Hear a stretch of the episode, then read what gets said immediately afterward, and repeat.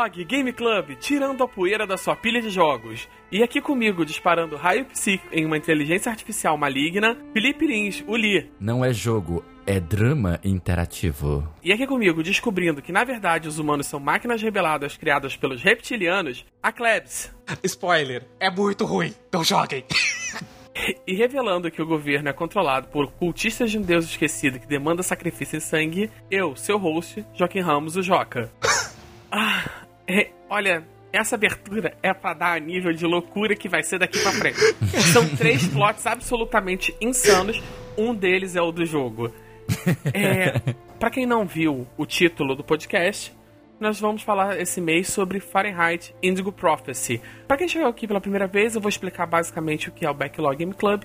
Nós temos um grupo no Telegram, no qual cada um dá uma sugestão de um jogo do seu backlog e uma vez por mês, cinco jogos são sorteados, eles são votados e um jogo é jogado por mês. Lá no grupo a gente discute durante o mês inteiro sobre o jogo, fala um pouco e nós três aqui nos reunimos para fazer uma análise sobre a nossa experiência com o jogo do mês, discutir um pouquinho, contar algumas curiosidades.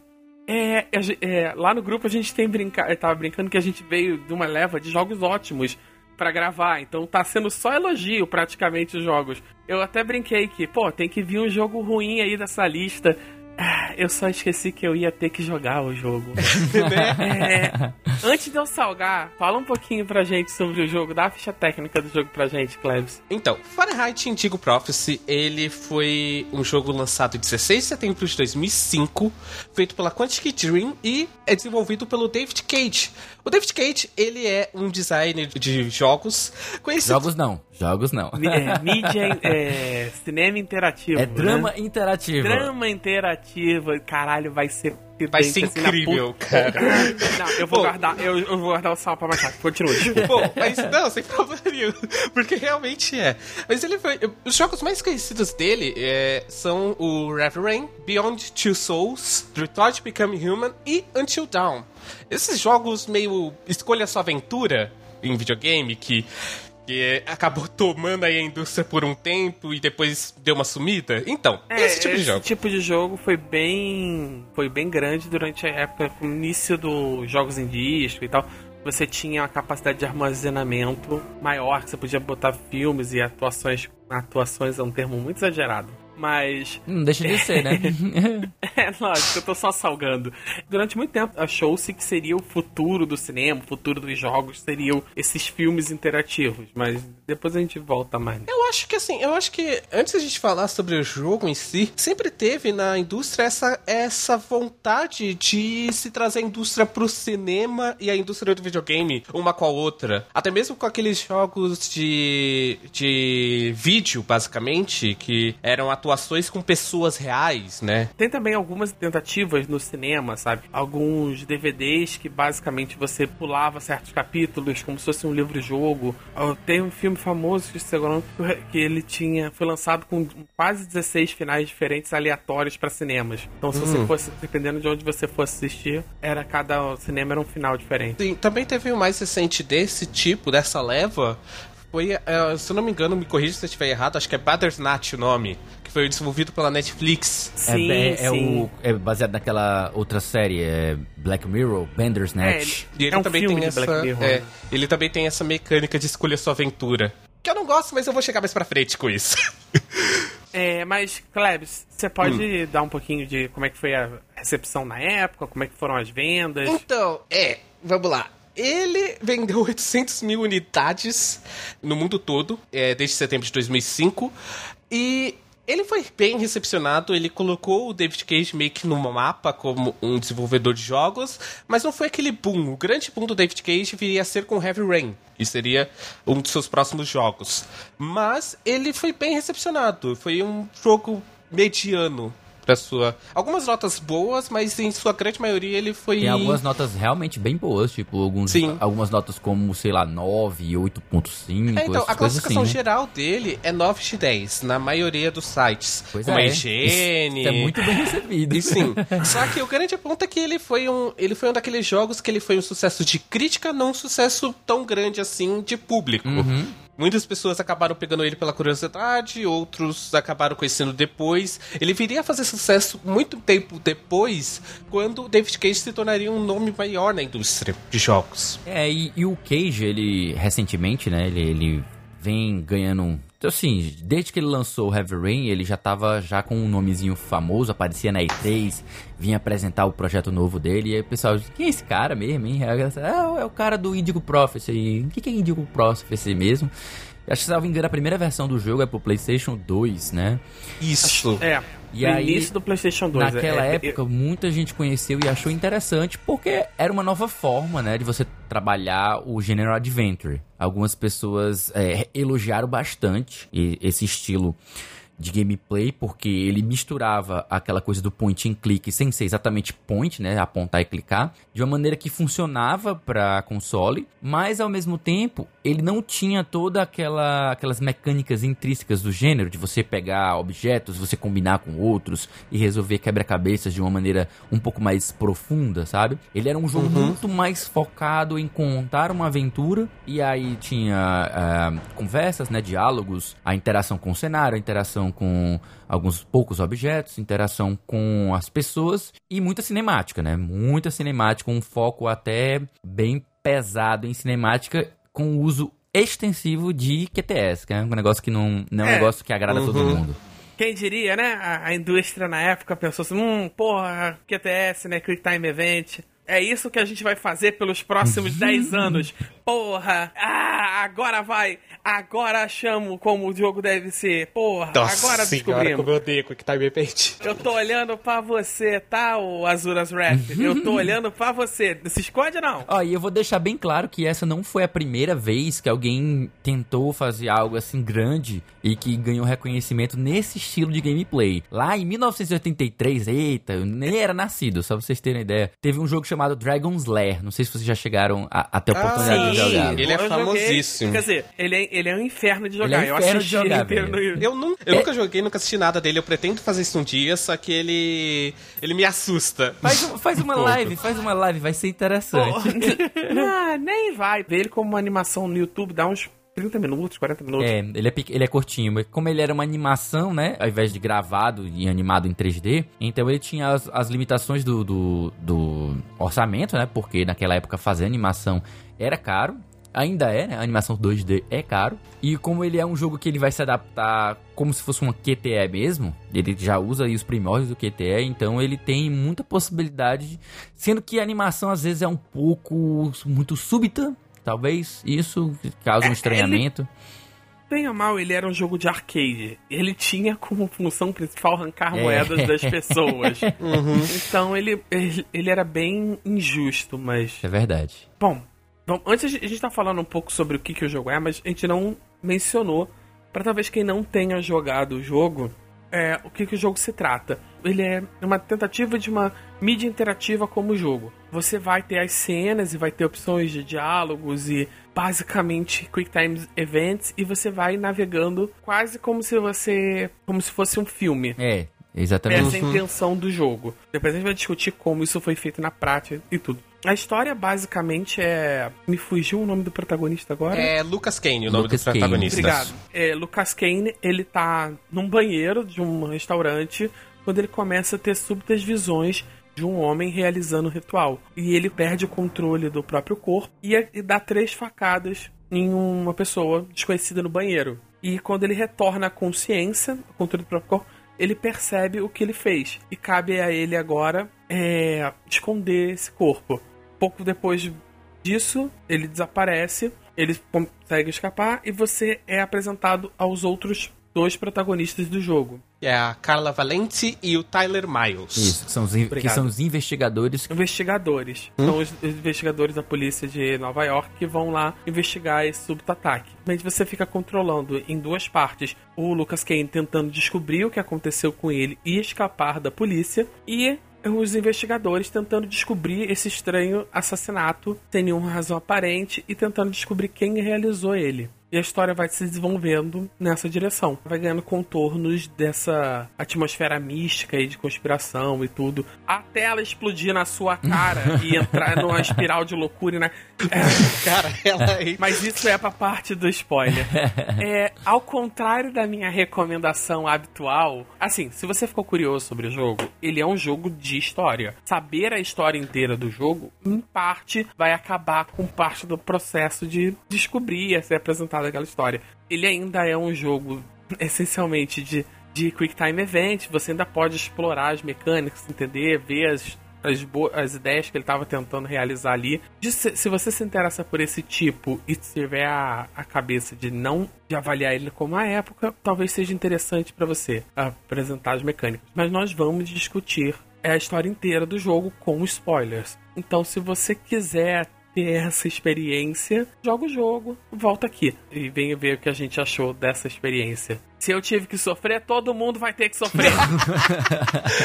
a partir de agora, spoiler liberado. Cara, porque assim, eu acho que quando a gente fala sobre o Fahrenheit, esses jogos é interativos, eu vou falar aqui uma coisa que eu acabo falando bastante, como eu converso bastante sobre RPG e, e jogos em geral de tabuleiro, é, a gente fala muito sobre a agência do jogador. E eu acho que esse jogo, ele tem o maior problema de todos para mim, que é, ele não te dá agência, ele não te dá liberdade dentro das mecânicas dele. Ele quer te contar uma história e ele vai te prender nessa história. Ele não vai te dar espaço para você escolher a sua aventura. É meio que um filme. Eu te pergunto aqui, tu, jogou, tu jogou ele depois de ter jogado Heavy Rain e outros jogos do David Cage, né? Eu nunca joguei nenhum jogo do David Cage. Hum. O máximo que eu joguei dos jogos do David Cage foi o começo do Heavy Rain e o começo do Detroit. Ambos eu parei no meio porque eu não aguentava mais. É, eu comecei o Heavy Rain e só. Eu digo, eu comecei o Detroit só. Eu não terminei porque eu não tenho PlayStation. Eu terminei o Heavy Rain e, diferente do que da experiência que eu tive lá, que é um jogo em que você tem múltiplos sinais e você pode perder personagens no meio do, do caminho e a história vai se adequando e se adaptando ao que acontece. Nesse jogo, a situação é, é um pouco mais. Um, um, alguns passos atrás, sabe? Ele é um jogo uhum. que ele tem uma história que ele quer contar da, da forma que ele quer e você só tem duas opções. Ou você obtém sucesso e prossegue na história, ou você dá game over. Ele é bem uhum. nesse sentido. Então, você não pode ter uma, uma situação em que o, o personagem ele é capturado pela polícia. Ele simplesmente tem que fugir o tempo todo. O Lucas Cage, né? É, qual, uhum. Se em algum momento eu falar Nicolas Cage, não me corrijam. É Lucas Kane. Eu, eu... tá errando muito aqui em processo. Mas, se eu, mas enfim. Se eu chamar ele de Cage em algum momento, não tem problema. Aí, pra pular pra Nicolas Cage, vai ser dois pulos. É porque David Cage... David David Cage, Nicolas Cage, Lucas Kane, tá?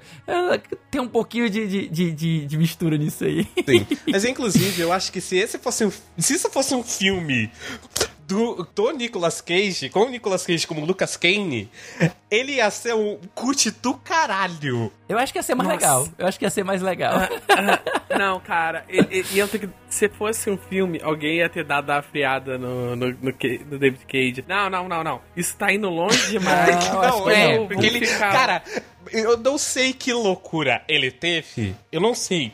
Que, que, que, que drogas ele usou? Desculpa. Mas que drogas ele usou pra, tipo, a história ela dá um salto no final que, é... que ela vai muito longe. Tipo, é. cara, cara, eu não tava vamos, esperando isso. Depois a gente, a gente vamos, depois, vamos, discutir um pouquinho sobre o roteiro do jogo, né? Antes uhum. de começar a falar das mecânicas, mas a história, apesar de eu estar tá salgando pra caralho, eu comecei até. Ah, tudo bem, a mecânica é um pouco datada tudo mais.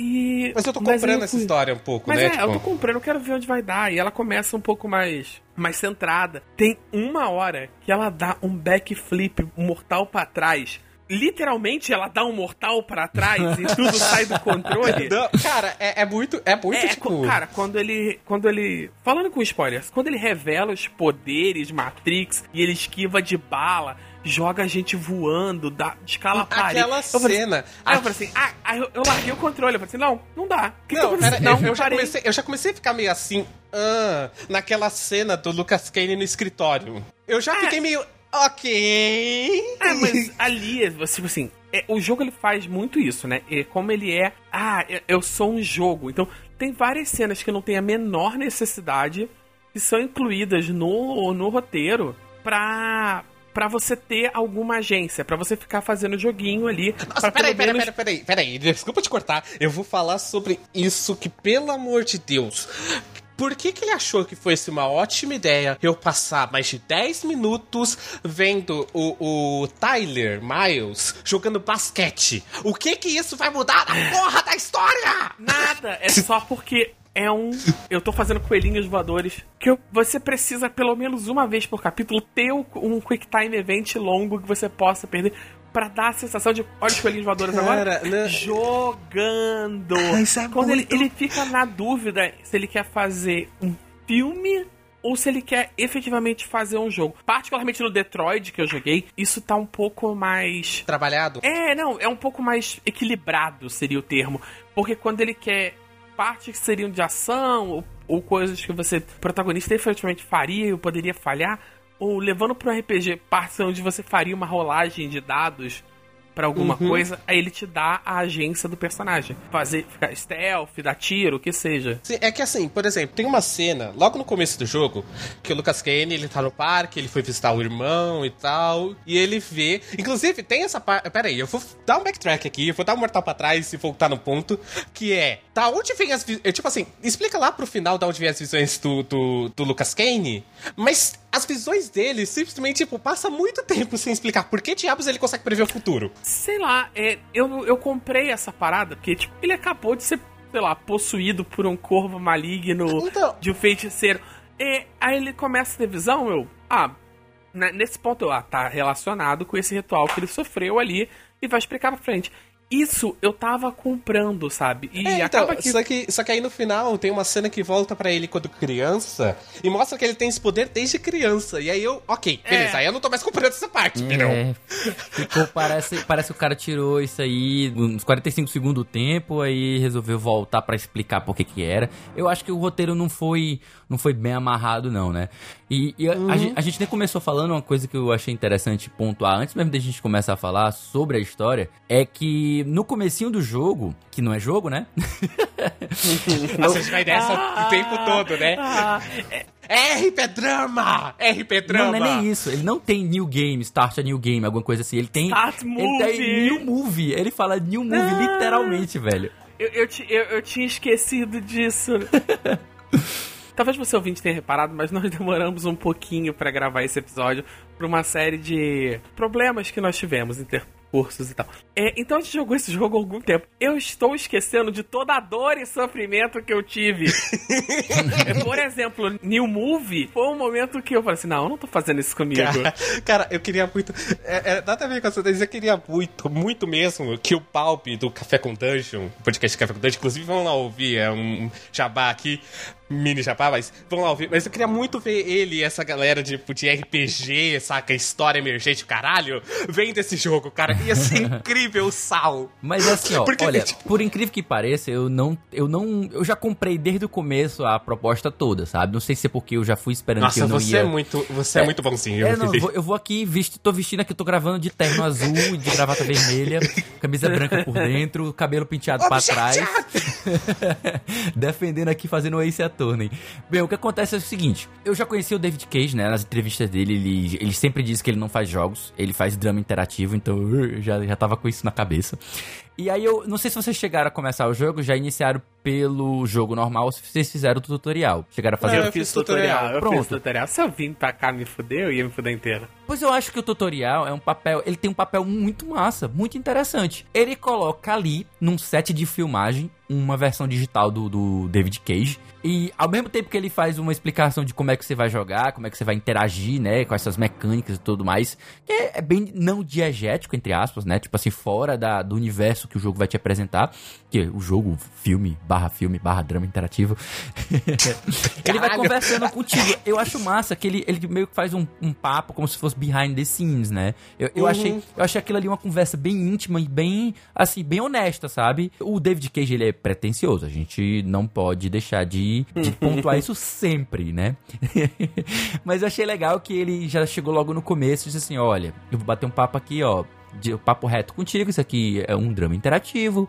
Você vai interagir com um jogo assim, você tem essas interações assim, aqui, acolá e tal. Agora eu não vou dizer tudo que tem graça, que coisa você vai descobrir só no jogo. Só enquanto a gente estiver lá nas coisas. Então, vou te ensinar aqui a mexer com o personagem, fazer uma interaçãozinha básica, é, escalar algumas coisas, entrar numa escada e tal. Aí você vê que meio que fica curioso, tá? Aí a gente vai pro jogo. Quando ele, quando ele vai pro roteiro, aí já no começo ele já tem aquela pegada paranormal, né? Aquela coisa Sim, thriller paranormal. então eu já esperava. Mas é no nível muito tipo mais de- baixo, cara. eu já, tive- eu já, já tava esperando todo tipo de loucura, assim, a mais viagem possível. Obviamente, eu não esperava, eu não estava preparado para ser exposto a uma espécie de Matrix misturado com o Shonen, sei lá. Porra, velho, vamos, vamos combinar, vamos combinar. Esse jogo é. Ele, ele se Ele torna... teve uma loucura ali pro final. Não, ele, Vamos ser ele bem vira, ele vira um shonen safadão, velho. Bora, ele vira um shonen Cara, safadão. Bora vagabundo combinar. cara. reclama da, da, da mudança de roteiro no Gantz. Tinha que jogar esse jogo pra tu ver o que que é um salto de roteiro. Cara, então, mas é que, é, que, é, que, é, que é, é uma coisa que eu até. Eu tava jogando, eu fiz bastante comparativo. Esse jogo, tipo, até, até antes, antes de entrar nessa salada de fruta louca que o David Cage entrou no final, mas no começo eu tava, ok, isso aqui tem uma pegada meio cut. Eu não sei se vocês conhecem. eu vou falar tem, muito tem, de RPG tem. nesse. Pronto, ele, nesse... tinha, ele tinha essa pegada de, de culto, de, parano... de, assim, uma espécie meio ocultismo, Não, não. Né? Então, não, não, não. Eu tô falando do Cut, o sistema de RPG. Ah, é, tá, Que eu vou perdão. falar bastante de sistema de RPG Perdão, aqui, perdão, porque eu acho que eu consigo comparar bastante. Que Cut, ele tem essa ideia de que, tipo, o sobrenatural, ele existe em uma camada além da humanidade. E ok e tal, e é assim que as coisas funcionam. E, e aí ele vai lidando com a loucura de você sair dessa Matrix, abre aspas. E eu tava sentindo essa vibe. Só que aí ele dá uma- um salto no final, assim, que, tipo, começa a criar. É quase uma história super-herói no final, saca? Não, então, É vira uma Matrix. história- Vira Matrix total, cara. tipo Chosen One e tal, fica meio. Matrix. Fica meio estranho. é, então fica meio Matrix, verdade. Mas o ponto, o ponto pra mim que eu acho que, assim, pra mim o que eu gostei bastante desse tutorial, voltando a esse tutorial que você falou, é que é realmente uma conversa bem franca de, olha, isso aqui é uma coisa meio nova, a gente, tipo, é, as coisas eu vou te ensinar bem do comecinho e tal, vou te pegar na mão desse caso, porque é pouco, tipo, não é intuitivo, saca? O sistema do jogo não é nem um pouco intuitivo. Inclusive, eu fiz o tutorial e eu ainda assim demorei uns 4 Quick Time Events pra entender como eu fazia os Quick Time Events. É. Então, ele tem uma conversa bem franca com você, tipo, ok, isso aqui é meio experimental, isso aqui a gente meio que tá entendendo como tá acontecendo. Ainda assim, por mais que seja, por mais que seja uma coisa experimental, uma coisa meio nova, eu, eu minhas esperanças com o jogo acabaram numa cena, é bem no comecinho do jogo, aonde você, eh, o Lucas Kane, ele prevê, ele vê o futuro que uma garota vai cair no lago e vai se afogar. Sim, sim. A minha primeira opção foi, logicamente, ir lá tentar salvar a garota. Isso, a criança que cai na, na- no rio congelado, né? É, que é a escolha, né? Você corre o risco de ser visto pelo policial, Isso. que te- vai te reconhecer, ou deixar de salvar a garota, ou deixar Exato. de salvar a E garota. aí eu fui lá, fiz todo o processo, salvei a garota, o policial me pega e dá game over. E pra mim isso quebrou muito a minha expectativa, porque pra mim eu tava pensando, ok, se ele for pego e tal, eu vou lidar com as consequências de ser pego. E aí talvez seja uma maneira dele, dele juntar o Lucas Kane com os outros dois investigadores. E, e, tipo, ele não faz isso, ele só dá game over. É, toda a opção dele ou é ou você continua a história, ou você dá game over. Tipo, nunca tem um vamos lidar com as consequências dos seus atos. Eu falei do Heavy Rain comparativo, eu fiz com o Heavy Rain, é justamente por isso, ele não adapta a história. Ele quer contar a história do jeitinho que foi programado, e se você tentar fazer algo diferente, ele vai dar game over. E diferente no Heavy Rain, que se você falhar em algum cut, em algum tipo de QTE, ou se você é, decidir fazer uma coisa de uma maneira diferente, ele vai adaptando a história pra isso e vai criando um, um novo final, né? Ele vai criando novas consequências de acordo, vai removendo sessões de gameplay, vai se adaptando justamente a essas suas opções. No, no Indigo Prophecy isso não acontece. Assim, só, só dando um complemento sobre a questão, antes da gente seguir com a história do jogo, vou dar um complemento sobre a questão do tutorial. Eu até acho o tutorial interessante, apesar de claramente um pouco pedante de se fazer um self-insert, se auto-incluir dentro do jogo, né? Ele faz um bom trabalho de te dar a, a sensação do que o jogo quer passar, te dá, olha, o jogo é sobre isso, o jogo vai ser assim e tal. Ele te, te mostra bem o que. Ele é um bom trailer assim do jogo, ele é um bom prelúdio do que o jogo vai ser. Então, se você comprou a ideia, você segue, se você não comprou, você não segue. Nesse aspecto, ele funciona muito bem como tutorial. Pra não dizer que eu só reclamei do jogo até agora, eu vou dar, eu vou dar o braço torcer que é um bom, não, que tem um bom processo de um bom tutorial. O tutorial é bem, é bem interessante realmente. Eu acho que a gente vai falar isso quando a gente chegar mais no ponto da história, mas também é, é meio crucial você entender as mecânicas dele do tutorial, porque, de novo, como ele só tem essas duas opções, você continua a história ou você ou você perde o jogo, é meio que tudo se baseia em vencer o Quick Time é. Event, né? Então, meio que ele precisa que você entenda o Quick Time Event, que você saiba Agora fazer. Vamos conversar, so, vamos conversar sobre esse Quick Time Event é. aí. Tipo, a, a, gente sabe que tem alguns que são contextuais, que, por exemplo, você tá. Vai na, na, sei lá, na geladeira, abre a geladeira, pega alguma coisa e bebe. Outros, como você vai ali, pega, abre o negócio, mas ele tem um que é o presente em todo o jogo, que é aquele que para, lembram gênios, né? Você olha pra cara dele, uhum. você, você pensa, isso é, deve ser fala. tipo um gênios. Ele deve fazer na esquerda, eu devo repetir na direita, mas não é assim que funciona. Ele vai simplesmente te pedir pra você dar entrada na, nas cores que ele vai acender e você tem que apertar apertar os analógicos na direção daquela, daqueles, daquelas luzes, né? E aí ele vai utilizar isso ao longo do jogo inteiro ao mesmo tempo, eu fiquei. Eu tive sentimentos mistos em relação a isso. Ao mesmo tempo em que eu achei, tudo bem, legal, porque eu vou pegar uma familiaridade com esse conceito aqui e durante o jogo todo eu já vou estar preparado, eu não vou ter surpresa. Como eu joguei o Resident Evil 6 recente e tinha essa inconveniência de ele ficar arbitrariamente trocando os inputs, né? Então isso era um, era um problema. Enquanto no, no Indigo Prophecy não, isso não acontecia. Era sempre o mesmo tipo de input, só modificava a ordem e eu tinha que estar tá ra rapidamente tendo, testando reflexo, né? Porque o QTL vai testar o teu reflexo. Ou teu reflexo ou a tua uhum. velocidade de apertar o mesmo botão velozmente, que eu detesto. Eu acho até mais interessante é. ele ter essa questão do reflexo. E eu não acho ele tão punitivo, mas ao mesmo tempo eu acho ele meio estranho. Às vezes você acertar ele quase todo e errar um ponto, você perde, você falha, e às vezes você é, acertar, errar um bocado, mas acertar só um, ele considera que você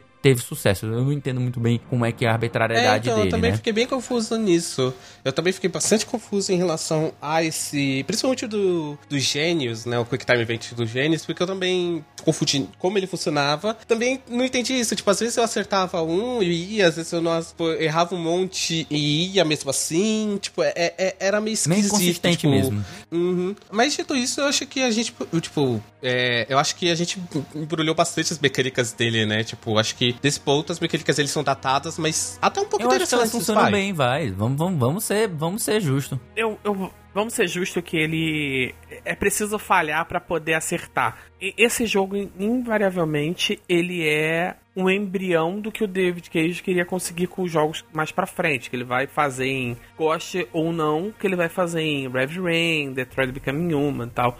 Mas ele não tinha não tinha muita referência assim então é, gêneros novos ou gêneros reinventados no videogame acaba sempre tendo essas primeiras experiências falhas né você precisa de alguém para definir o que, que vai ser alguém vai ter que acertar em algum ponto para você ir acertando jogo após jogo até uhum. moldar uhum. tem, uma, tem umas coisas assim, até você pode ver que posteriormente a Telltale ela fez também jogos nesse estilo é, e parece ter bebido muito da fonte do David Cage. Você consegue perceber claramente que aquilo ali pode ou não ter se influenciado, mas a gente não tem como decretar sem sombra de dúvidas que foi ou não, né? Mas assim, eu tenho umas coisas nesse jogo em específico que eu acho que foram muito legais, mas muito mal aproveitadas, e tem outras que eu simplesmente eu, eu, eu tenho tanta raiva que eu tenho vontade de socar o David Cage na cara. Eu queria dizer que você veio com a proposta de defender o é. David Cage nesse podcast. Não, não, cara, é porque temos de ser justos, né? Defender onde tem que defender e atacar onde tem de atacar. Eu tô querendo aqui ser o mais, o mais justo possível. É, a gente pode classificar os QTEs desse jogo em dois estilos, né? A gente tem os que são de interação mais livre e que são aqueles de QTE de ação, que são os de reflexo. Quando a gente tá na cena de ação, ele já dá, dá pop daquelas cores, né? Fica aquele, aquele, aquela interface das cores. E você já sabe que você vai ter que ficar atento ali, porque você vai ter que ter reflexo apurado para cenas de ação. E quando você tá mais calmo, aí você tem aquelas QTEs de interação que são contextuais. Você chega perto de um objeto, ele vai dizer, execute tal movimento para você interagir. Fora os QTEs, é, como ele é um jogo que, que anda muito próximo do, do gênero Adventure, ele tem alguns momentos de que você tem que resolver uns puzzles e nesses momentos, pra mim, o jogo brilha maravilhosamente. Quando você tem que descer lá nos arquivos pra poder pegar um- uns dados lá antigos, um arquivo antigo. Hum. Eu acho, eu acho que esse nem é o melhor momento, por exemplo. Logo uma das- um dos primeiros QTEs, né? Tirando o, o do banheiro, que ainda é um. É, ainda é. é um treinamento ali, ainda é um. Ainda é um tutorialzinho. O, o quando você a polícia vai na tua casa no dia seguinte, você acorda e tal, teve pesadelo e você tem que fazer. Eu cheguei a falhar umas duas vezes nesse, mas é bem interessante assim como ele te dá uma certa agência pra uma coisa que num Isso. filme você só veria. Que é, ah, não, eu preciso esconder as roupas sujas de sangue, eu preciso arrumar a casa, eu preciso fazer assim. Aí eu preciso ouvir uma música pra relaxar, que se eu estiver muito nervoso, o policial vai perceber, sabe? Você vai fazendo essas pequenas coisinhas. E esse é, adventure, né, pra, pra assim dizer, é interessante. Ele funcionaria melhor se você fosse basicamente cenas de adventure né, né, com você se escondendo da polícia e cenas de adventure com você como policial buscando pistas. Mais semelhante a outros jogos de detetive, você vai ter que você tem da época ou mais pra frente, ele funcionaria melhor do que como um- uma sequência de quick time events. O que eu sinto é que essas boas ideias, como essa parte do arquivo, a parte que você tá na, na casa, e realmente como você citou aí, que você precisa é, arrumar a casa e para não ser detectado e controlar os seus ânimos. E tem outra parte também que eu adorei, que é lá na, na biblioteca, ah, livraria, acho que é na livraria. Na livraria de um chinês, em que você também precisa procurar É, um livro específico, você tem que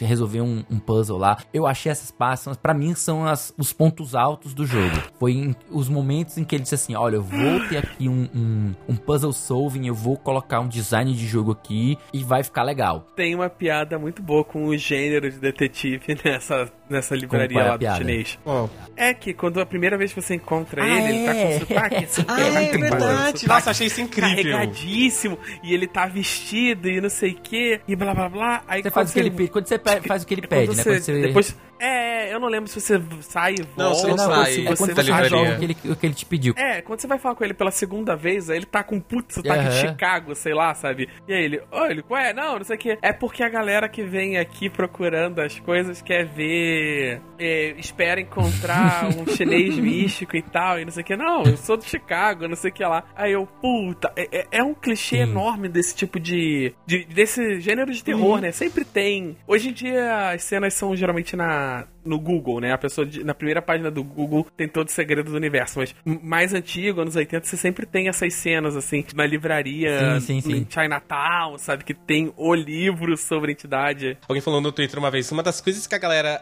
é, tipo, deveria apreciar mais nessas séries dos anos 80 é que ela tá voltando, tipo, ela tá ensinando pras crianças que procurem na sua biblioteca local, saca? Tipo, É, viu? É, pois é, assim, e voltando assim, é, pra essa questão da mecânica e tal, eu fico, ao mesmo tempo, muito feliz quando a gente tem momentos como, sei lá, o da Tiffany, que a gente tem que pegar as caixas pra entregar pra ela, que ela, a gente acabou o namoro e você vai entregar as coisas pra ela, tem que pegar aquelas caixas pra ela vir buscar. Tem também aqueles momentos que você tem que você tá com o Tyler com a a menazinha, que eu esqueci o nome dela agora, fugiu. Qual é, qual é? A, A Carla, Carla. isso, com a Carla e com o Tyler, em que você precisa investigar a cena do, do assassinato pra você fazer a ligação entre as coisas e fazer o raciocínio. Isso me lembrou muito um jogo que eu joguei chamado Ace Attorney Investigations, né, que você joga com o promotor e aí você tem que fazer essas investigações. Eu acho isso tudo muito massa. É uma das coisas que eu mais gosto no gênero Advento. Mas ao mesmo tempo, macho, esse filho de uma puta me traz um timer na hora que vou fazer um diálogo. Por quê? Por que, que eu não Nossa, posso fazer sim. todas as perguntas e desenvolver a conversa livremente? Por que, que eu tenho que ter um timer pra responder e pra fazer as perguntas específicas e depois ele corta? Por quê? Quando é o, o, o Lucas, né? Eu consigo entender que ele é um cara que tá fugindo da Então ele polícia tá o tempo nervoso, inteiro. caralho, tá se- né? Faz sentido. Ele tá sempre nervoso e tal. Então, assim, agora, quando você. É a Carla, a policial, fazendo um interrogatório de um suspeito e você simplesmente não pode fazer todas as perguntas. É, Puta é que esse pariu, momento. Não, não, peraí, peraí, peraí. Vamos lá, vamos lá, vamos lá. Quando a. Carla, quando a Carla, quando você é um policial que está falando com outro policial perguntando sobre um caso anterior desse policial e você tem um timer pra fazer as perguntas, ah, toma do cu. É, realmente é. Caralho, É velho. nesses momentos que eu quero bater no David Cage e dizer, cara, faz o design decente, filha da puta, pra que essa merda? Assim, é, aqui eu vou dar, eu vou dar um volta pro roteiro de novo, que puta que pariu, tem diálogo explanatório nesse Sim. Jogo. É, peraí, vamos a lá, cada vamos lá. capítulo tem um dia, pelo menos, todo capítulo tem pelo menos um diálogo que você senta com alguém e ele vai te contar uns 5 minutos falando sozinho em monólogo sobre alguma faceta daquele mundo que o David Cage tem certeza que é Tô dizendo, interessantíssima cara, pra eu, eu tô você. dizendo, o David Cage, ele queria fazer um shonen. Ele queria fazer um shonen, um- uma coisa assim, um shonen bem safadão. E é isso que ele fez, velho.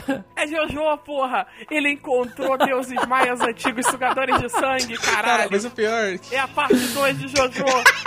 Total, velho. Só comendo gente seminua. É, com menos Eu só gente queria falar dois, também é um outro ponto aqui, falando, agora falando um pouquinho mais sobre a- o plot da situação toda. Ai, não me fala da trama que eu fico salgado Não, com não, peraí, coisas, peraí. velho. Alguém aqui também achou o Tyler Miles completamente inútil e completamente retirável dessa história? Tipo, Ah, Ele, não, meio, e, e- meio e que. ele é bem, e ele é um bem, eu não diria racista porque eu não tô no meu lugar pra falar sobre isso, mas ele é muito ele é clichê muito clichê de policial anos 80 negro. Caraca, é, Cara. é, ele, é, ele é o personagem do... Se ele fosse mais velho, ele seria o personagem do Máquina Mortífera, sabe? Cara, ele seria, sabe, tá ligado o parceiro do Jack Chan na hora do Rush? Tem, É, do cara, Rush, é- Ele é esse É cara. É o Chris, é Chris Cara, Tucker, eu acho que é o Chris. Tucker. É o Chris Tucker, cara. Ele é o Chris Tucker, ele é o Chris Smith, Tucker. ele é, é, cara, ele é todos esses policiais dos anos 80 juntos, numa... Não, é aquele, tem aquele do Ed Murphy, que ele fazia um policial também. Ah, sim. É, Nossa. é, Eu não tô exatamente lembrado isso. agora. Não tô lembrado do Ed Murphy. Não, não, não É sei o do qual tira é. da pe... é um tira da Ah, pesada. sim. Acho que é o Tira Sei, Pesada, sei, sei. assim. É, tiro da pesada, sei qual é. Agora, tipo assim, ó, olha, o que mais me incomodou de longe, é sério, o que mais me incomodou de longe é a Carla. Porque a gente. Eu sei que foi escrito pelo David Cage, mas eu puta que pariu. É muito. Pra mim, ele escancara o quanto a escrita masculina não sabe nada Sim. sobre o universo feminino, cara. Nada. Eu só vou entrar num rant aqui muito rápido sobre o amigo gay da Carla. Puta que pariu, eu Eu- nunca eu vi um personagem chegar- mais clichê e objetificado possível. Ele entra e sai da trama só pra dizer, Carla, vai lá e dá pro fugitivo da polícia, sabe? Cara, não, ele, ele- não, nem isso, ele só, ele só faz o diálogo explanatório da porra da, car- do tarô. Isso. Olha, não vejo nenhuma ligação. Eu não vi construção nenhuma. Eu, eu acho Ele que não é realmente vou usar. velho. Eu não, não, não vou ter nem falando dele. Eu vou tirar, eu vou dizer aqui, foi tirado do cu do David Cage esse romance com o, o Lucas Nossa, Cage. Foi sim. tirado do cu. Total. Não, total. calma, total. calma. Não, É, não, não, não veio de Todo- canto nenhum. Todo o elenco de apoio, sem seus três protagonistas, isso que eu tô forçando o Tyler como protagonista. É... Não, é sério, cara. Sim, ele, não é tecnicamente protagonista. ele é um protagonista porque ele- você tem POV dele, né? Você joga com ele e tal, mas é assim. Ele ainda é raso pra caralho. Mas todos os. O elenco de apoio, todo mundo que você encontra, o irmão do Lucas, né? O padre. É. são cli- Marcos. É, A velhinha clichê- cega, Eles são super. Cara, a velhinha mística cega. Ah! Cara, Caralho, velho. O chinês místico. É, é todo mundo. É super raso. É um clichê. E eles só estão lá pra fazer os diálogos explanatórios. porque Não tem... Cara, a namorada do Tyler. a namorada do Tyler, puta que pariu. Ela só tá lá pra ter o minigame do sexo, cara. E ela ainda nega a, a mulher que quer acabar com o trabalho do cara, sabe? Não, e, e É. tipo, ah, e, e- e tô preocupada com você, o caralho e tal. Tô preocupada com você. Quando que ela liga pra ele, ela aparece, tipo, saca? Ela aparece no começo do jogo e no final, acabou. Ela não é. É, ela aparece e começa a tocar aquele saxofone de filme pornô, Nossa, sabe? é verdade, velho. Eu não tinha reparado nisso até você falar. Eu, e...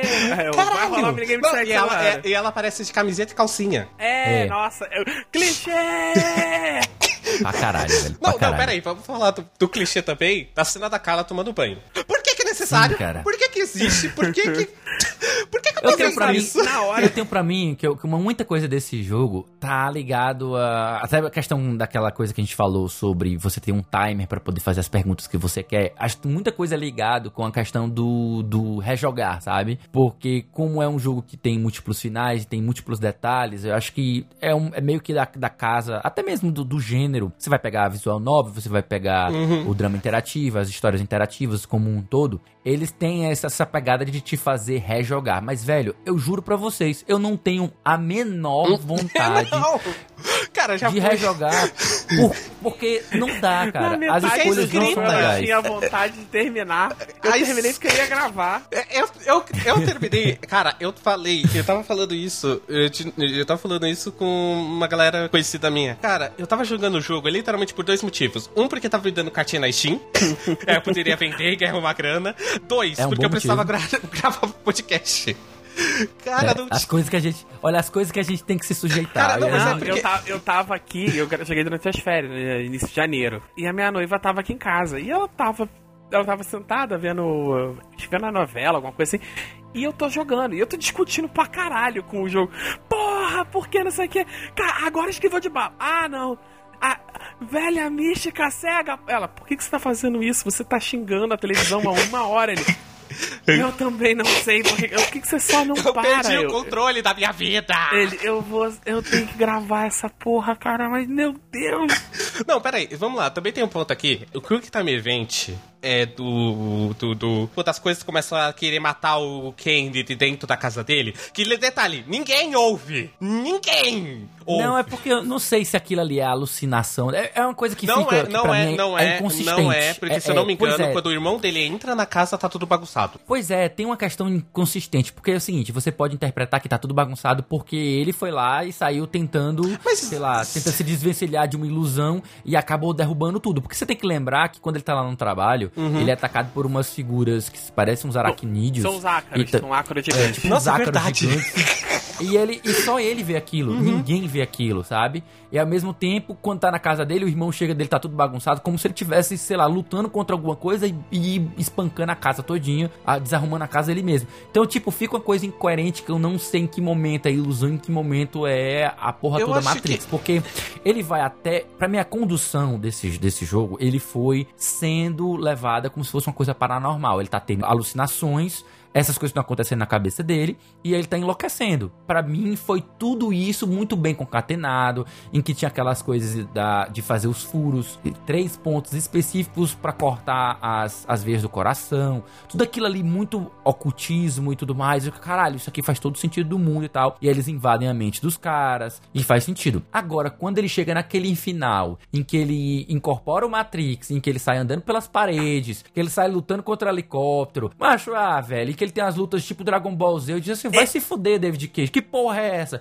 o que, que, que é isso? O que que é isso? O que que é isso? Cara, eu vou fazer a... agora, eu vou encarar que eu vou, eu vou descer a câmera do karma aí. O que é isso? O que é isso? Aquela é luta isso? no talha... aquela luta no telhado, cara, que eles estão voando pra então, proteger a criancinha. O que é aquilo ali, velho? O que é aquilo ali? Me explica, alguém me explica o que é aquilo, porque aquilo ali não é ilusão. É, cara, aquilo ali é... não, não tem como ser alucinação. Eles estão lutando, mas ao mesmo tempo não tem como explicar alguém arremessar um prédio no outro e aquela coisa Dragon Ball Z não faz o menor sentido. Nossa. Não, e tem também o rolê de tipo, quando você tem esse essa paranoia toda, é que é que de, é que esse é o ponto, tipo, por exemplo, ninguém tentou parar o Lucas Kane quando ele tava correndo dentro lá da, da, do escritório e tipo pulando parede, a porra toda. Olha, eu vou ser bem sincero que se você tá no trabalho e alguém levanta e começa a se debater, a primeira coisa que todo mundo vai fazer é ficar olhando com cara de bobo. Quando a pessoa tiver morta três horas começar a, feder, a ficar dura e feder, aí as pessoas vão ligar pra ambulância. Estamos falando Ninguém de trabalho vai... corporativo, né? É, não, nossa, o máximo que eu vou porra, esse maluco precisa surtar agora. Eu tenho a planilha pra entregar até as seis e o cara tá me distraindo. o que vai acontecer, gente? Peraí, desculpa. eu tô rindo, porque tô isso é muito mal. real, velho. Isso é muito real, é, velho. É, é, um pouco diferente quando ele vai dar um mortal por cima de um policial e arremessa um... Eu lembrei agora disso. Ele, então, ele usa a telecinese para empurrar um carro contra dois policiais. Ele então, acabou de quebrar a coluna de dois policiais. Porra, era pra próxima semana chegar tanque da SWAT na casa dele. Então, é isso que eu não entendo, é que é incoerente, completamente incoerente nesse roteiro, que não faz o menor sentido que eu posso dizer com sem sombra de dúvidas. Vai se fuder David Cage. Porque não, não, não tem como. Ele tenta escrever o negócio, um roteiro que tava até bem amarrado. Só que em determinado momento ele chuta o balde e ele, ele parece que mudou o roteirista de uma hora pra outra. Ele, ele, ele sai enlouquecendo que não faz sentido. Eu, nem, eu, nem- eu, eu, eu vou dizer uma coisa aqui. Pra não dizer pior, ele deve ter tomado 40 litros de café antes de começar É. a escrever essa, essa parte, saca? Ele tava de boa. Ele aí ele foi, foi no na cafeteira. tomar pá! café. Eu, eu tô falando café pra não falar outra coisa.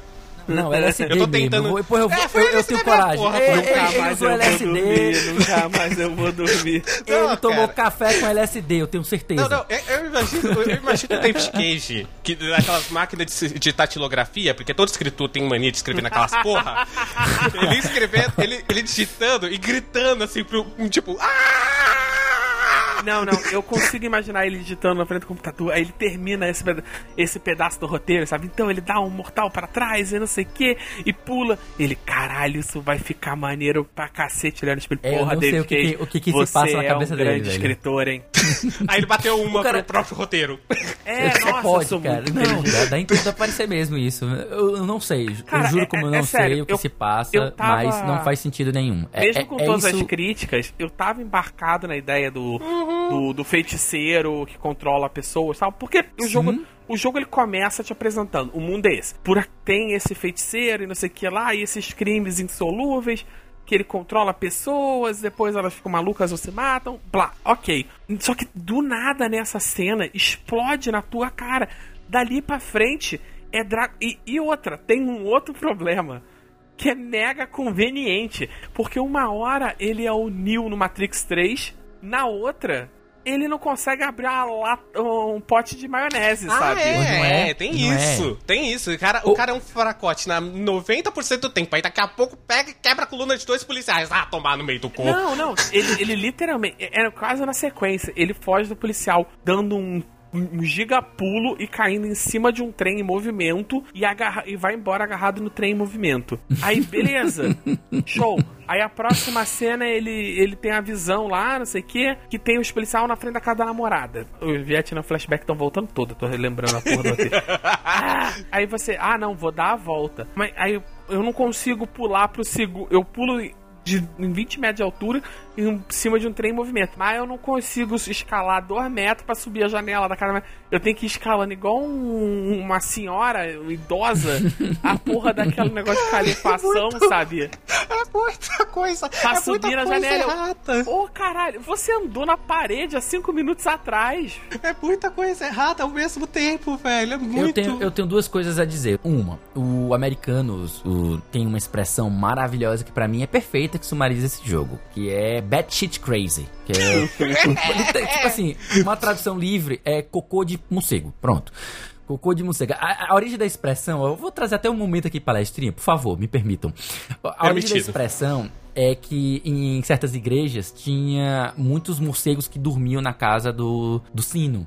Né? E quando ficava muito tempo abandonada, aquela torre ela fica, ficava lotada de morcegos. E, se, e quando alguém tocava o sino, os morcegos saíam se batendo pra tudo quanto é lado, soltando cocô pra tudo quanto é lado. Aí nasceu a expressão batshit crazy. Então, cocô, cocô de, de morcego. Então, na minha cabeça, é perfeita pra sumarizar esse jogo. Não tem como você dizer outro adjetivo pro que o diabos que aconteceu no David Cage. Alguém tocou o sino, a cabeça dele tava lá cheia de louco, cheia de morcego, saíram cagando tudo quanto é lado e aí ele foi e terminou o roteiro. Então, mas é, mas é, que, é, mas- que, é que assim, com tanto de água explanatório, não, não tomaria nada do seu tempo você estabelecer as regras do seu mundo e aí E seguir elas, e e seguir essas né? regras. É, tipo, Caraca, ele passa. Ele, ele antes desse ponto, tem cinco diálogos explanatórios enormes explicando toda essa parada do culto e não sei o que, e blá blá blá. Da teoria da conspiração, A teoria né? lá A ca- da- Eu achei a cara, achei a cara da Klebs, essa história da conspiração lá. Ah. dos, Cara, dos nem eu tava caras que comprando. controlam o mundo. Não, Nem aí- eu tava comprando. Aí depois. Não aí, tem como. Aí mais pra frente, do nada, no, tipo, praticamente no último capítulo, ele vai e introduz duas outras organizações antagônicas.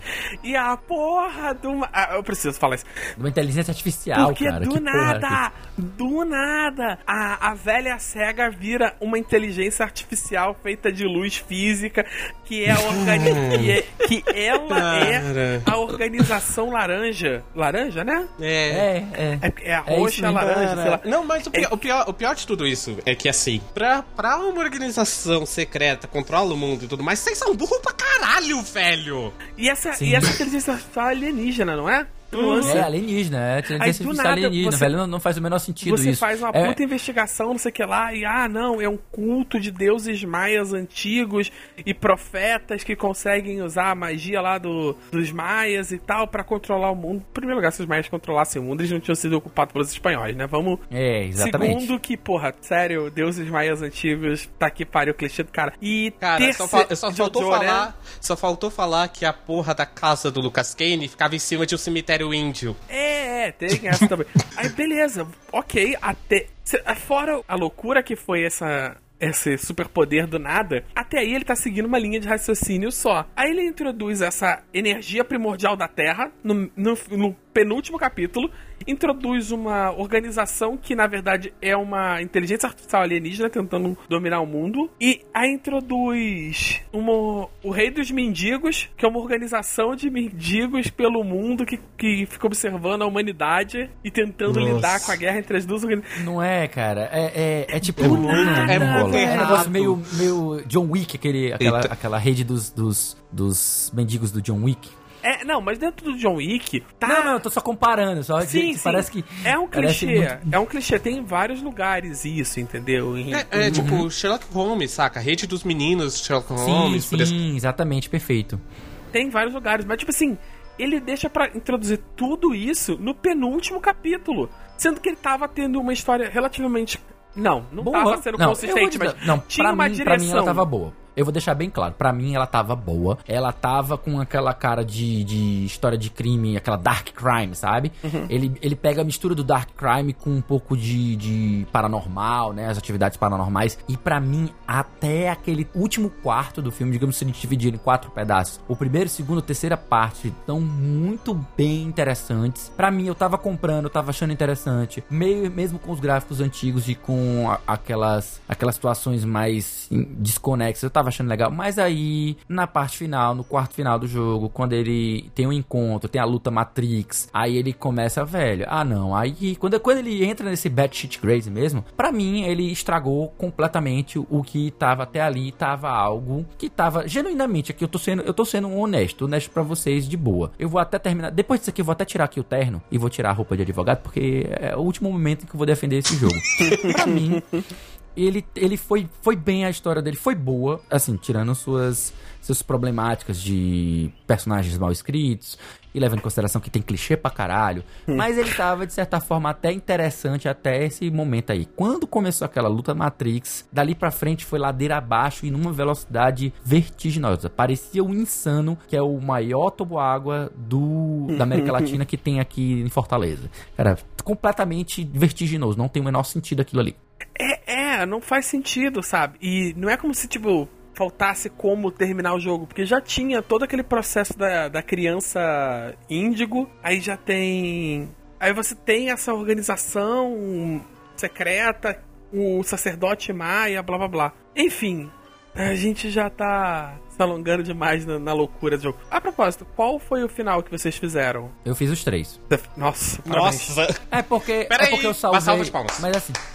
Não, mas é simples. Você salva lá antes da, da decisão final, porque os três finais são simplesmente a decisão que você quer fazer lá no final. Se você quer entregar a criança, se você quer segurar a criança, ou se você. Ah, Se você perde a luta também. Se você perde a luta, são os três finais diferentes, exatamente. Os três são uma bosta. Vou deixar bem claro, os três são uma mas bosta. ainda assim, mas eu não ainda vou nem assim, entrar no mérito é porque final. eu não tô falando, eu não tô falando de você ter ido e voltado no seio pro final e tal. Isso ok. O que eu tô dizendo é você não ter entrado em depressão profunda logo após o final.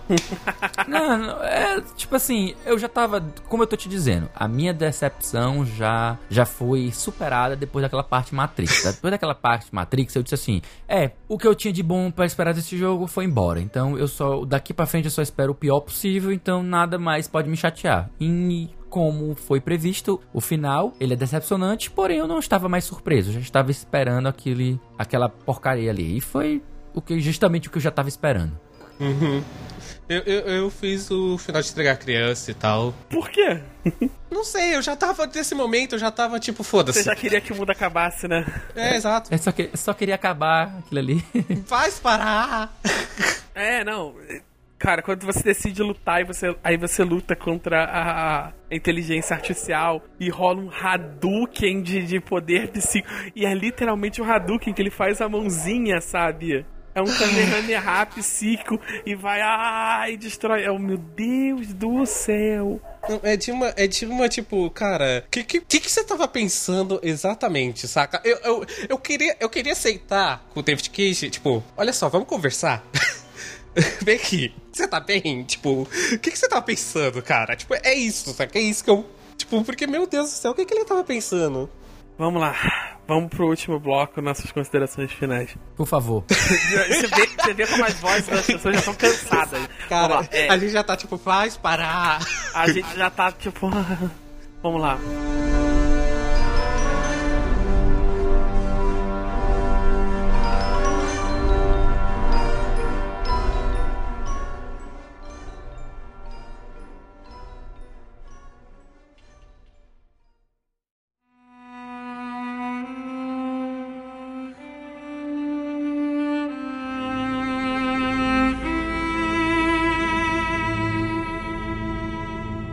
Vocês conseguem sintetizar a experiência de vocês? Tenta assim, um one-liner, sabe? Tenta sintetizar a experiência. Perfeito. Eu tenho. Eu consigo.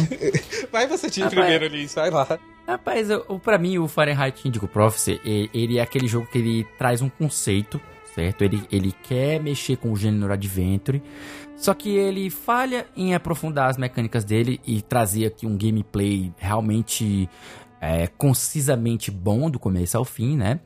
Ele faz uma mistureba muito doida e ele não, ele, ele não consegue entregar algo realmente bom, algo ok, sabe?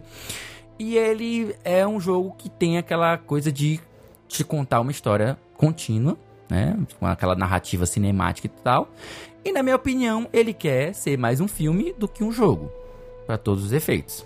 Ele, ele te empurra para o jeito que ele quer, ele quer ser mais um filme do que um jogo. E na minha opinião, ele falha em absolutamente todos os aspectos. A história, gameplay, falha até em ser tão ruim que fica bom, sabe? Acho que até nisso, até As- nisso ele falha. É, eu vou dizer, eu acho ele um jogo horroroso. Ele é terrível, ele é terrível. Se você olhar em retrospecto, ele é terrível como, como filme, ele é terrível como jogo. Ele, ele é raso, ele é cheio de clichê, ele é pretencioso. Ele foi um sofrimento jogar ele até aqui. Porém, é, eu consigo entender que se a gente. Se as pessoas se divertem hoje com, com um Detroit Become Human, é porque teve essa experiência falha no passado. Eu consigo entender que ele abriu caminho para que jogos do gênero fossem feitos atualmente. E, e ele foi um experimento. Ele acho que foi um experimento falho. E, e eu entendo a importância que ele teve para as coisas que o David Cage está fazendo. Talvez venha alguém genuinamente bom para pegar algo disso. Mas a gente tem que deixar isso no passado, sabe? Uhum. E esqueceu onde deixou. É, não, não. É, é, é, é igual. Os animaizinhos já ensinam. Merda a gente enterra. Cara, eu, eu digo aqui, tipo, que o- esse jogo tem o maior. Ele, ele é o maior problema do David Cage. Em todos os outros jogos dele, ele carrega esse problema. Pra mim, é a falta de agência. Ele não lida com as suas possibilidades. Nesse jogo é ainda muito pior. Em outros jogos ele tá- tenta melhorar, mas esse jogo não. Que, tipo, que é isso. Ou você tem a opção certa, ou você tem game over. Então, tipo, isso pra mim torna ele um jogo horroroso. Ele, joga, ele se torna uma história horrorosa. Porque pra mim toda a parte interativa dessa história já foi pro buraco. É. tipo.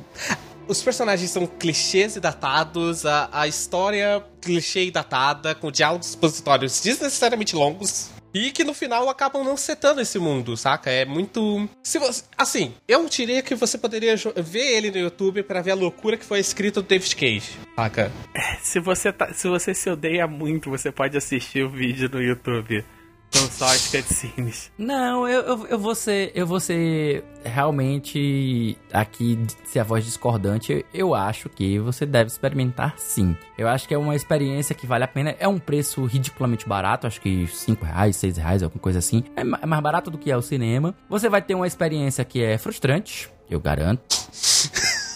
Eu diria dolorosa. E, mas, mas eu acho que você experimenta uma experiência, né? Experimenta a experiência é ótimo. Você, você consegue viver essa experiência que foi criada pelo David Cage. Se você for fã do cara, que é algo que eu, eu nunca ouvi falar, alguém que é Deve fã ter, dele, né? deve ter. Deve ter, claro, deve ter, com certeza deve ter. Até, até porque as notas do jogo são altas, então alguém deve ser super fã do David Cage. É igual, é igual o Kojima, gente. É, é, é exatamente eu acho igual o que, Kojima. Eu, eu acho que o Kojima, ele pelo menos ele consegue fazer alguns jogos bons, sabe? E tal. Ah, me apresenta porque eu nunca vi. É, todos os Metal Gear Solid. A gente- essa Todos essa Metal discussão Gear vai ficar para outro dia. Vai, vai ficar para outro dia. Mas, mas eu já adianto que todos os Metal Gear Solid pra mim são jogos excelentes. E bem, ah, se você for fã do David Cage ou não, eu acho que é uma experiência válida pra você dizer assim, olha, joguei, experimentei, passei por isso, peguei. Se você é uma pessoa que gosta de estudar sobre mecânicas, sobre ah, jogos diferentes, pegar mais vocabulário, né, melhorar o seu letramento gamer, melhorar a sua, a sua bagagem cultural em relação aos jogos, eu acho interessante sim, e é por isso que eu recomendo sim que você jogue, por mais que você acabe não curtindo. Ah, vai ter gente que vai curtir. Eu, eu gostei de muita coisa do jogo que eu posso tirar como, como ponto positivo que eu posso levar pra qualquer projeto que eu for trabalhar ou pra, até pra poder analisar outros jogos. Olha só, você tira algo de positivo dessa experiência, na minha opinião. Então, eu acho que eu acho que é possível tirar sim uma, uma experiência positiva de tudo isso. Eu só acho que talvez, se você quer ter uma experiência positiva em relação à escrita do David Cage, eu acho que nesse caso joga Heavy Rain, cara, que é bem é uma experiência um pouco mais, saca, trabalhada. Eu acho que nesse jogo o que acaba sendo o maior problema dele é a falta de trabalho da história. Eu entendo o seu ponto, mas eu acho que a falta de trabalho da história dele acaba pegando demais. Mas eu total entendo seu ponto, Lee. Eu total Uhum, de boa. É, apesar de todas as minhas duras críticas, tá? E de eu estar fazendo isso aqui, e de fato eu realmente fiquei puto com o jogo, eu consigo entender o que o Lins defendeu. Então é isso, a gente fechar a nossa conclusão. Vamos pros recadinhos finais. Pros recadinhos finais, o jogo do próximo mês é Transistor. Então vai lá jogar Transistor também, tá baratinho, pra poder acompanhar com a gente no próximo mês.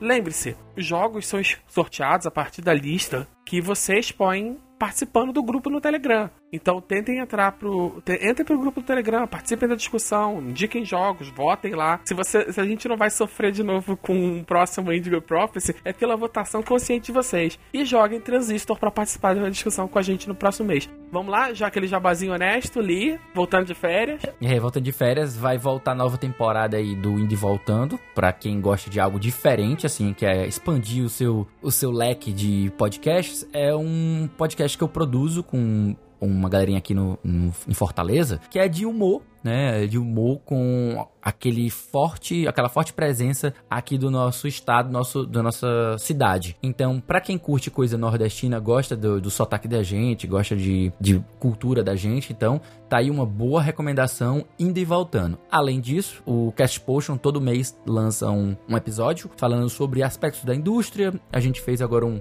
um cast sobre o que foi o, é o que todo mundo faz, né? Aquele, aquele apanhado das coisas que foram jogadas em 2019. E também eu tô com um projeto novo, que eu não sei se eu já falei pra vocês, que é o Gaming Drops. Hum, e não, tô são disso agora. notícias. Ah, Olha só. é bom que, que eu apresento pra vocês e apresento pra todo mundo. De segunda a sexta, eu e o Caio, que somos participantes do Cast Potion, a gente tá fazendo uma espécie de noticiário em relação a jogos, né? Focado em notícias de jogos, em que a gente apresenta umas três, quatro notícias diariamente e faz alguns breves comentários para que a gente possa passar um pouco do, da nossa visão sobre o que está acontecendo na, de, de novidade aqui no mundo dos jogos. É isso aí. Também vocês me encontram no Twitter como FLLins. É mais fácil procurar por Felipe Lins, porque é, é, arroba sempre é difícil você achar.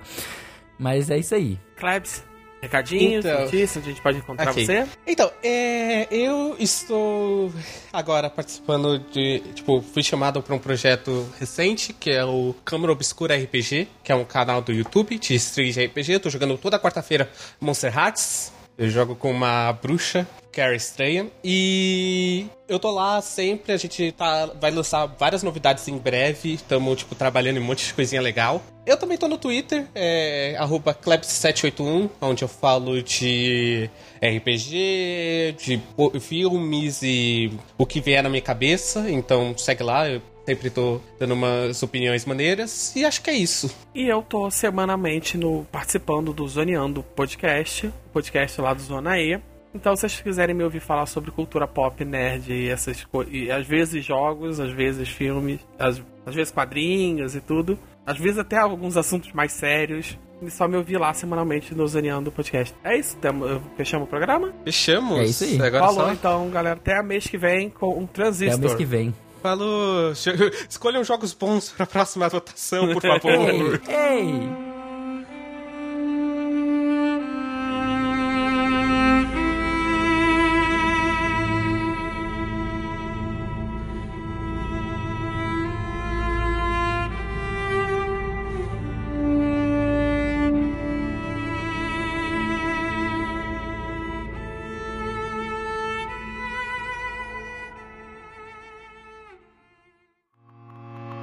Podcast foi editado por Felipe Lins.